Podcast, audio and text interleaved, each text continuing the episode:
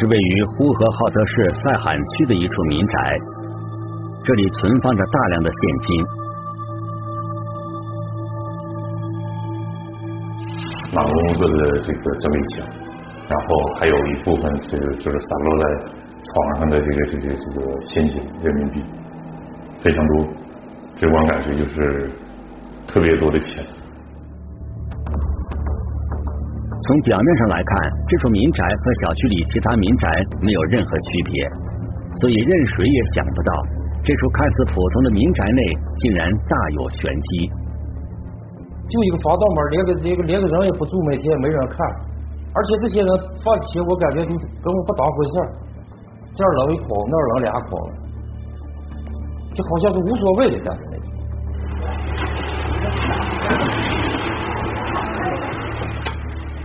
经过清点，这些现金总额高达上亿元。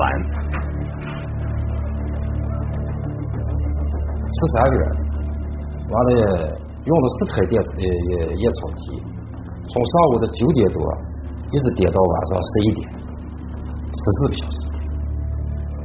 上亿元的现金就这么随意的堆放在两间卧室里，其中一间卧室的门甚至都没有上锁。那么这些钱究竟是谁的？是从哪里来的？又是准备做什么用的呢？震惊！民宅内存放上亿元现金，就就一个防盗门，连个连个连个人也不住门，就好像是无所谓的感觉。追查，团伙成员逐一浮出水面。小投资大回报，暴力诱惑的背后是怎样的真相？做局一线正在播出。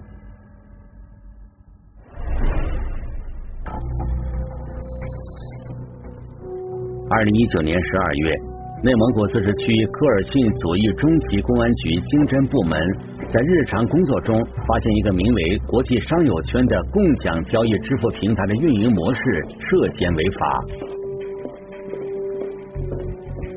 老百姓通过呃网络。发表一些就是比如家里的人受骗了，参加商业圈投资到现在也没有什么收益，这种大量的负面的舆情。经过初步调查，这个共享交易支付平台是内蒙古商友圈国际网络传媒有限公司所研发。该公司总部位于内蒙古自治区呼和浩特市，没有实体业务，公司收益几乎都是来自会员的投资。前期研判的时候发现呢，就是呃，我们科索中旗辖区内也有很多人，已经是呃有几百人这么个体量。然后呢，就是在这个呃全市、全区乃至全国都有他们的会员。要想成为会员，必须有推荐人的推荐。获取一个内部链接后，通过手机号码绑定本人的身份证信息和银行卡信息进行实名注册。然后他会让你答题学习，就是都是关于这个商业圈的一些基础的知识。这个答题考试也是这个宣传和洗脑的一部分。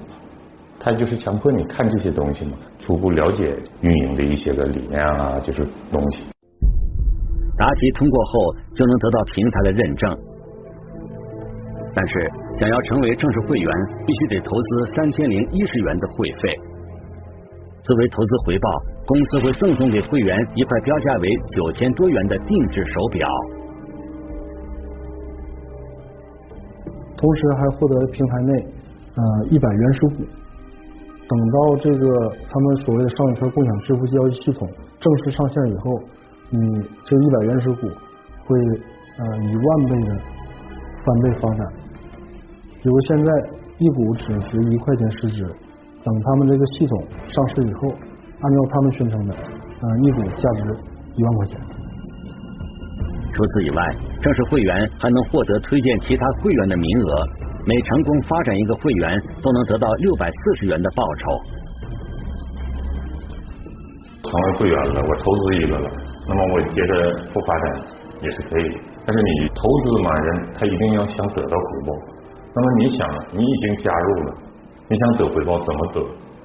那你就得去去发展人员，发展的人越多，你得到的报酬越多，你所发展的人再去发展人，你也是有的有有报酬的。打着投资的幌子，以高额返利为诱饵，以人传人的方式不断发展会员，收取所谓的三千零一十元会费，这才是这家公司的真实目的。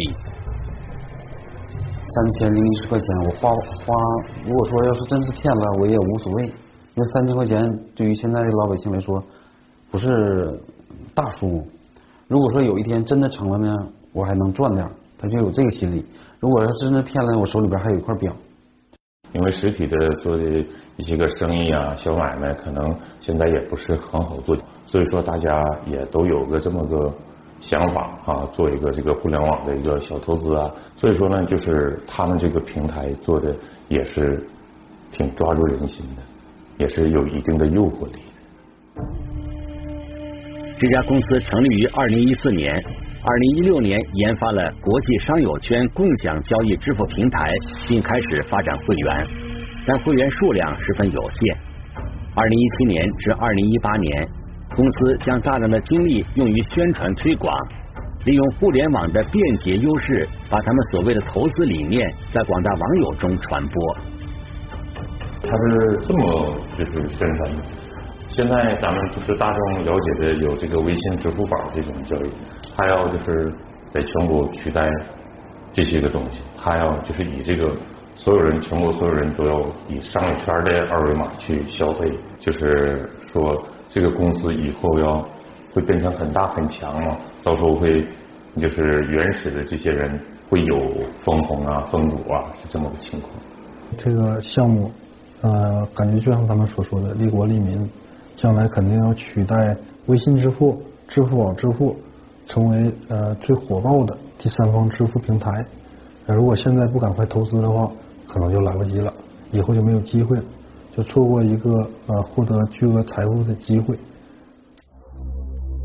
二零一九年六月，会员人数开始以一个让人震惊的速度激增，仅用了半年多的时间就突破了十万人。至于他为什么呃二零一九年六月份开始这个会员数突飞猛进呢？因为他们经过前期的一些经营，在那个全国市场俱乐部，嗯，就是经营的时间比较长，市场得到了一定的那个拓展。再一个就是借助于他们这个网络平台搭建，因为这个操作相对来说非常简单，嗯，基本上会用微信呐或者这些应用的人都能使用他那个商圈 APP。这样就造成了那个他的会员大量的注册。根据前期调查的结果，侦查员认为国际商友圈共享交易支付平台的运营模式涉嫌传销犯罪，于是立即将这个情况逐级上报到通辽市公安局经侦支队及内蒙古自治区公安厅经侦总队。以盈利为目的，通过拉人头的方法。获得返利，然后设定一定的入门费，使用虚假的或者真实存在的商品，以高额返利为噱头，吸引人加入，形成上下级的一定的层级关系和返利的这种利益关系。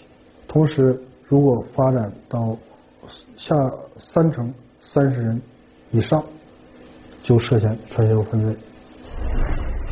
频繁提现，现金却不知去向。抽丝剥茧，案情逐渐明朗。做局一线正在播出。二零二零年三月，内蒙古自治区公安厅经侦总队收到了中国人民银行呼和浩特市中心支行反洗钱中心的预警。预警是啥呢？就是说，这个有一些人在频繁的提现，和他的这个经济收入和年龄段是严重不符，那么可能就是涉嫌这个传销犯罪这块。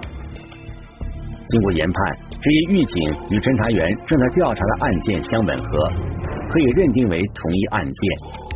二零二零年四月二十七日，科尔沁左翼中旗公安局抽调精干警力成立专案组，正式对这起案件进行立案调查。这一起案件是我们作为公安厅经侦总队是非常重视的，就是全国那些网络传销内蒙是参与的，但是总部在放在内蒙这是第一。分销的话，可能就是咱们达到一个窝点，基本上所有证人啊，还有其他的东西啊，体系都都都都一目了然了。那个互联网就是网络分销这块呢，它就涉及到一个呃取证难度很大，人员分布嗯特别散。根据前期的调查，国际商友圈共享交易支付平台的会员涉及全国三十一个省、自治区、直辖市。为了尽快摸清整个传销组织的人员构成情况，侦查员决定兵分两路，一路从通辽市的涉案人员着手，一路则直接对内蒙古商友圈国际网络传媒有限公司的组织架构进行调查。通辽负责人姓崔。他的是负责通辽地区的呃所有这个商业圈会员的运转啊解答，就是这些个工作。崔某他的身份有多少？崔某的下线也超过千人了。下边还是分了十三个组，呃，而且这十三组都设有小组长，这样就形成了严密、组织严密的一个组织吧。像崔某这样的区域负责人，全国还有很多。他们管理着自己的下线，收取下线们缴纳的三千零一十元会费。每当会费积累到一定的数额，他们就会直接与总公司的外联部负责人王某进行对接，将钱转入指定的账户中。因为下游的所有收入都要经过他或其他外联部人员的手里。大量资金虽然经历经过他们个人账户进行汇集，但是他们不了解，也没机会了解这些资金的用途。除了资金的汇集外，给一些成功发展的下线的会员返利的资金，也都是通过员工的个人账户进行转账。公司的对公账户上没有任何会费和返利的收入和支出。主要是收取那个。酷狗平台的返利，直播返利，再一个对公账户作用就是啊发放员工的生活补贴。与此同时，侦查员对内蒙古商友圈国际网络传媒有限公司的调查工作也取得了进展。从外面来看，他们整个公司就是跟正规公司没有区别，所有部门一应俱全。但是。公司内部却有着非常严密的组织架构。公司的核心成员一共有五人，公司法定代表人孙某是核心人物，他负责提供想法和发号施令。一手遮天，就是这种情况。所有的部门都是，就是他说他说啥就是啥。他们这些人就是对那个孙毅，我感觉一是崇拜，再一个是。我感觉可能就是一点，就是说夸张的说，就佩服的五体投地了，应该就达到那种程度了。用土话说的话，可能就洗脑洗的太厉害了。运营部负责人韩某会根据孙某的要求安排公司所有部门的具体工作。财务部负责人陈某主要负责公司资金的管理。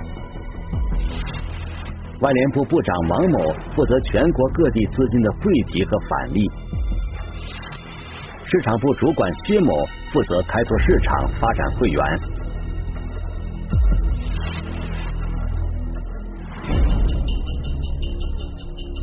除了这五人以外，技术主管刘某、客服主管肖某等人也在公司起着比较重要的作用。它是一个形成一个金字塔形式嘛。越往上的时候，它就是一个，就是人越少啊，就是往下就是呃几何式发展，越来越多。另外，公司还有几十名员工，但是这些人是接触不到任何核心工作的。大致掌握了公司的人员构成后，侦查员又对公司的资金情况进行了秘密调查。调查的重点在哪呢？在这个看看这个公司到底是不是有其他这个。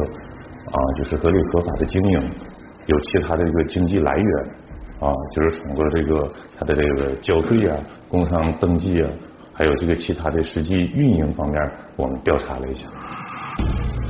经过调查，侦查员发现，内蒙古商友圈国际网络传媒有限公司下设四个分公司，但是这些公司都只有一个注册信息，没有任何实体业务。所以整个前期调查这块，它就是没有任何其他的经济来源，然后整个这个运转呢，它都是在这个，就是这个经济来源都是一个这个三零幺零的会费。而公司资金的支出里，除了按月发给员工的工资以外，还有一部分被用于各种网络直播的充值和打赏。他们在酷狗平台还有抖音平台都设有他们的直播工会，而且也聘请了嗯比较属于大 V 的主播，对这个商业圈啊进行宣传，然后按照那个呃酷狗平台或者抖音平台这种公司的。这种协议，你充值多少钱会获得相应的一些返利。然后那个他们呢，其实是用这个就是这个三零幺零的聚集的这个钱去打赏，完了再回来，回来的时候就是兑到这个咱们那他们那个公司的一个那个对公账户上。这个其实一个是一个小的洗钱的一个把式，应该就是。通过这种返利的方式，可以将一小部分会员缴纳的会费转化为公司的合法收入。但是，绝大部分的会费都被外联部部长王某和他手下的员工提现了。那么，在前期的时候，呃呃，咱们只知道他们频繁的提现，提现后的资金在哪，咱不清楚，不知道。以往的网络传销当中所存在的不同点。呃，其他的他会就是走一个线上线上的一个呃转移呃转存之类的，咱们就是通过他的这个资金的痕迹，会找到他的最终的资金池。嗯，在这个案子当中呢，他就没有资金池，他就是频繁的去提现，然后就这个钱就找不见了。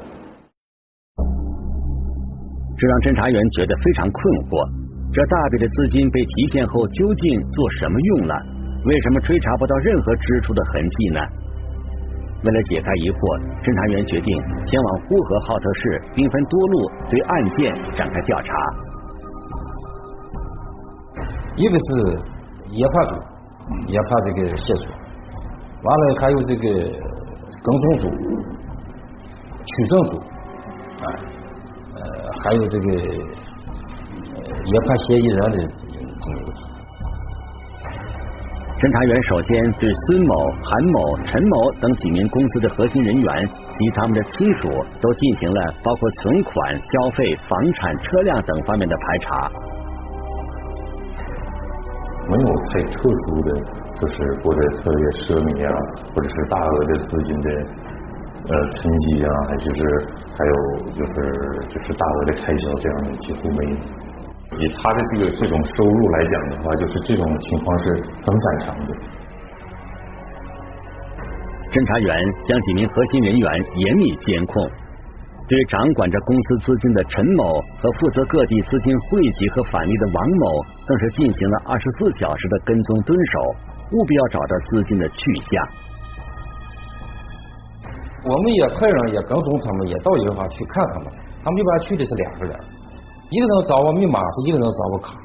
两个人互相牵制。哎，两个人互相牵制，就怕他一是一个人把钱就就是拿走了，那肯定他是拿不走的。我们发现王某也没有当场说把这些现金呃从比如从这个柜台取现，马上到另一个柜台进行存款这类的那个呃操作，直接把现金取现之后放入他那纸袋内，然后放到车上。由于取款的数额较大，王某及其同伙每次都需要辗转多个银行完成取款后，他们都会将现金统一交给陈某。三号再交到二号，提现的人他是见不到二号，就是直接不能跟二号接触，是这样的。二号也是把自己做了一个用三号来做了一个切断，一个屏障。韩某驾驶的车辆后备箱内有一些整理箱，每次拿到现金，他都会把现金存放在整理箱里。这样反复若干次，等到所有整理箱都装满了现金后，他就会和陈某一起驾驶车辆前往一个小区。这个呃小区门都有这个电子门禁，就是没有门禁的人是进不去的。那车辆呢，就是没有登记也进不去这个小区。我们跟踪到小区了，我们怀疑他可能是放钱的，但是跟到这个小区之后，我们就是更进不去了。侦查员只能火速与辖区派出所取得联系，在他们的帮助下进入小区布控，等嫌疑人下次行动时，确认藏匿资金的具体位置。他进了一个呃三单元地库，他们也也分分哪个楼哪个单元的那个地库入口的，然后我们就是呃派人跟踪他，然后。包括电梯、楼梯，还有那个呃前后楼，我们都做了布控，最后确定二人把这个钱搬到那个三零三室。搬运完现金后，两人并没有停留，而是马上离开了。侦查员分析，三零三室应该就是他们藏匿现金的地点，同时侦查员也觉得很不可思议。感觉就是就是就是这个东西挺放心的，给人感觉。你作为咱们办案人员来感觉，就是说你这这么大点钱存在那儿，你说你心里面不着急啊？但是对他们来讲，感觉一点也不着急那种，就是没有感觉说让丢那种感觉。由于三零三室一直拉着窗帘，侦查员无法从外面观察屋里的情况。对于屋里有没有人看守现金，现金具体是怎么存放的，都一无所知。因为担心打草惊蛇，侦查员也不敢贸然进入三零三室进行查看。毕竟一号不去，二号、三号去存放资金，那么呢，他是不是用什么方式方法啊？前进的方式方法，屋里会不会有这个摄像头？来控制着这个，天天看着这个钱，随时随地你放钱的整个过程，我要了解，是吧？是不是这种情况？讲到这儿呢，我们就是没对这个这个这个存放资金这个点吧，就是这个这个民宅进行呃技术侦查呀，就是或者是提前的去去看一下，没去这么做。侦查员只能对小区，尤其是三零三室进行二十四小时监控，防止资金被转移。同时，继续对几名嫌疑人进行跟踪蹲守。侦查员发现，除了孙某外，公司其他员工几乎都是按时上下班。孙某则经常到广州、深圳等地出差。他这个第三方支付，他有很多条件的，有必须得取得呃第三方支付的营业执照，这是最基本的。还有那个。其他呃好好几方面的都得需要协调。他后期就是去那个南方啊，就是有资质牌照的几家公司都去沟通了。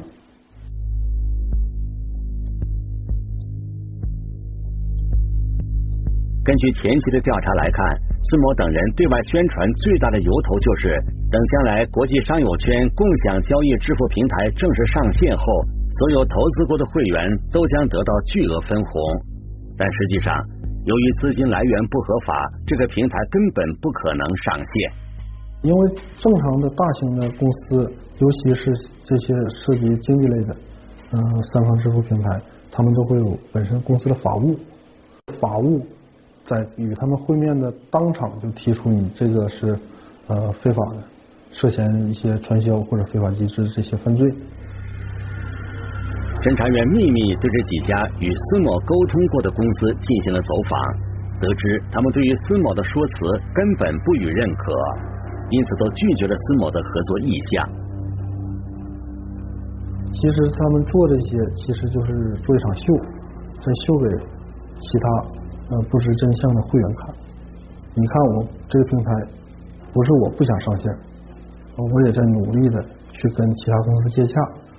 但是他们不理解我们的系统，他们呃不懂我们的系统，他们看不到我们这个系统的愿景。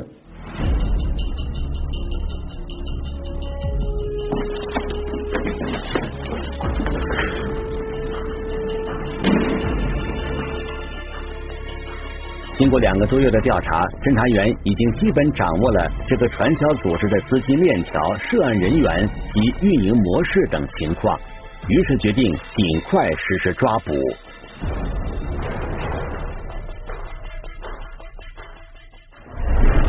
意外频发，抓捕行动迫在眉睫。通力合作，全国集群打击犯罪。做局一线正在播出。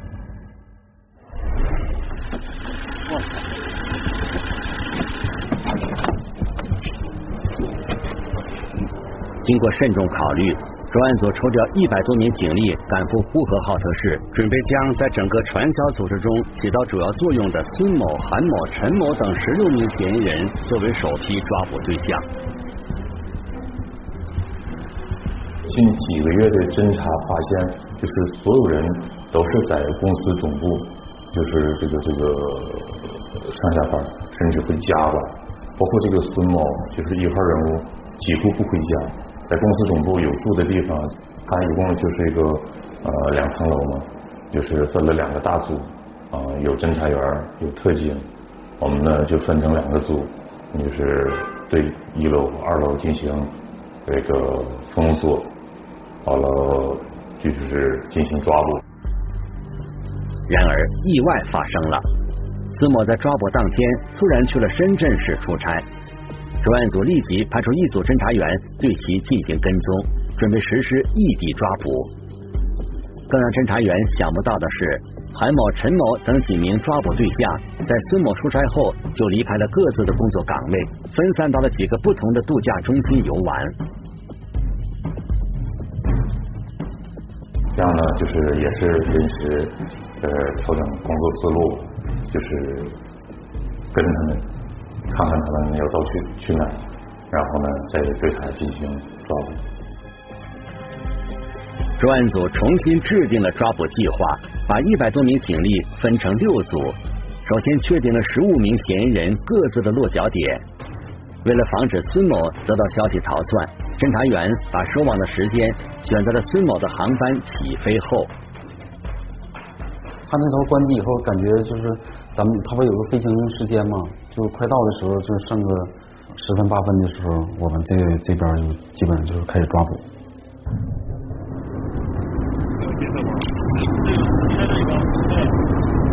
在哪里？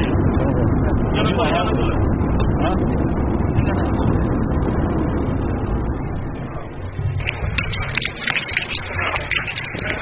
起来，起来，起来！队长，队长，叫他来，就是在这。呃，现在是什么呢？报名啊，公安局依法传唤你们，然后呢，请你们配合一下调查。快验收来。抓捕对象悉数落网，侦查员立即带着韩某和陈某来到资金藏匿点。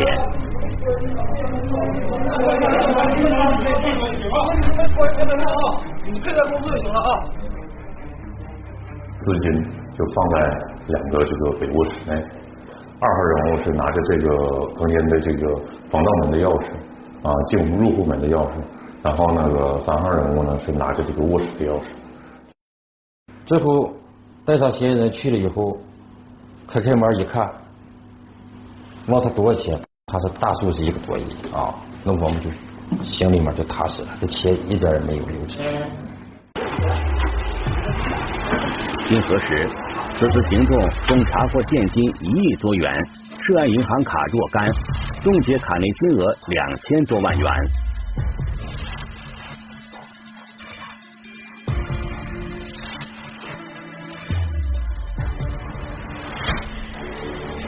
审讯工作随即展开。韩某和陈某早期都有稳定的工作，但是他们都对当时的收入不太满意。偶然的机会呗，就是认识孙继刚了，然后听他一说自己有这个想法，哎，他他俩都认为想法不错，啊，就这么的就跟着跟着他做了做这个事儿。刚开始，韩某和陈某并不知道他们正在做的这件事涉嫌传销，时间久了，慢慢才察觉到但是却被暴力所诱，从没想过退出。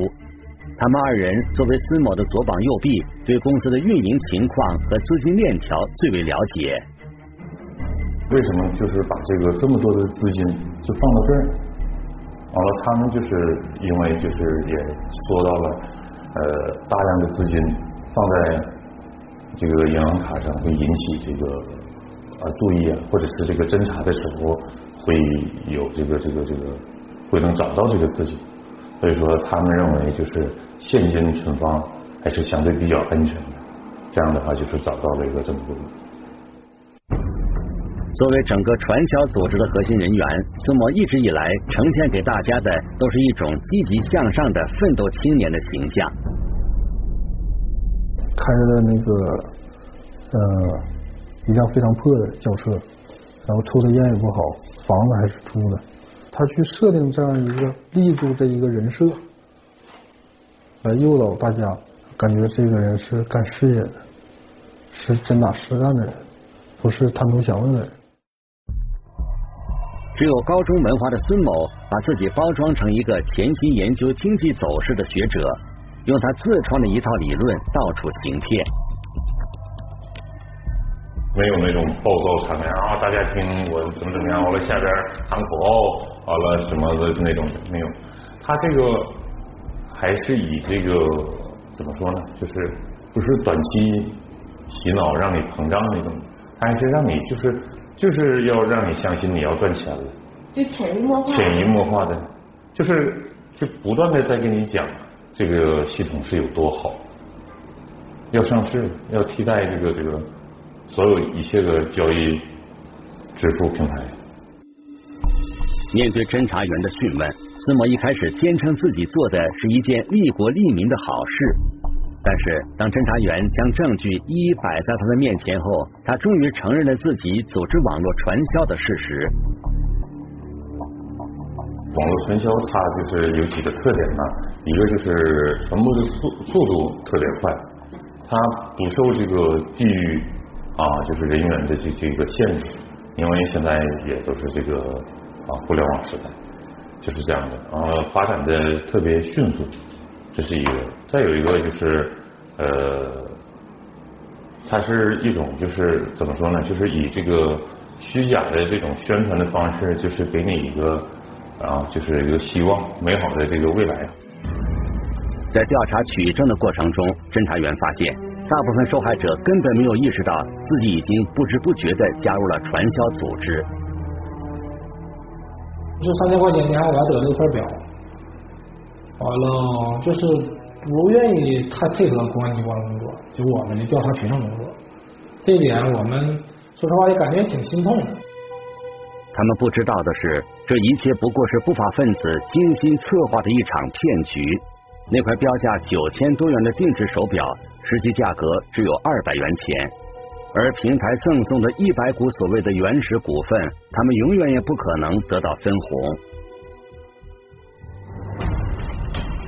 二零二零年十一月二十日，专案组梳理出了在案件中起的主要作用的发展会员达到三层三十人的一类打击对象九十七人，由科尔沁左翼中级公安局向公安部经侦局申请发起了全国集群战役。天上没有掉馅饼的事，你只要不去贪这点小便宜，你就不会上当受骗。现在的网络比较发达，这个。各种这个链接呀、干啥呀的比较多，广大的这些市民们一定要给自己有一个防火墙。你可以进去看一看，但一旦让你交这个门槛费，这就意味着你肯定就是走了这个传销这条路。所以说，建议广大观众就是不要这个图小便宜，完了最后吃大亏，哎，而且还会。一旦拉的人数多了以后，最后要走到犯罪。